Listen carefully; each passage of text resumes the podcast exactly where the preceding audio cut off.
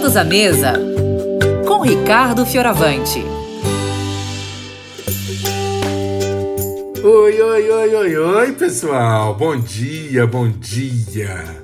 Bom dia, Rose. Bom dia para vocês que estão aí na mesa batendo esse papo gostoso e especialmente bom dia para você que resolveu estar com a gente aqui no Vida e Saúde nessa hora do dia.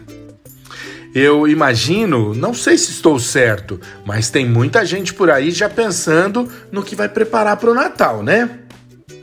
E se há um prato que é um coringa, assim, e ele pode acompanhar qualquer outra refeição principal, são as farofas, né? Farofa é sempre uma coisa muito gostosa de se comer e fácil de ter ali para se acompanhar os pratos. Então eu vou te dar uma receitinha de farofa agora, bem simplesinha, mas ela tem um charme especial. É uma farofa que você vai fazer com folhas e talos que normalmente você jogava fora. É, para você ter uma farofa que tenha o aproveitamento integral dos alimentos, tá? Para você fazer uma farofa, olha, nós vamos usar aqui uma colher de azeite para dar uma refogada, uma dourada numa cebola.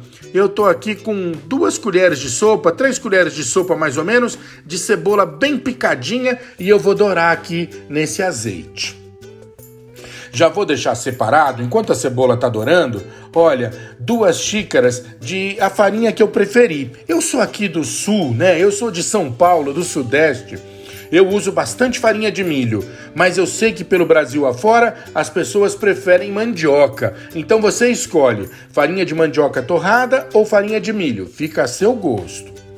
Uma colher de café de sal e duas xícaras de folhas e talos que foram bem lavadinhos e bem picados, tá bom?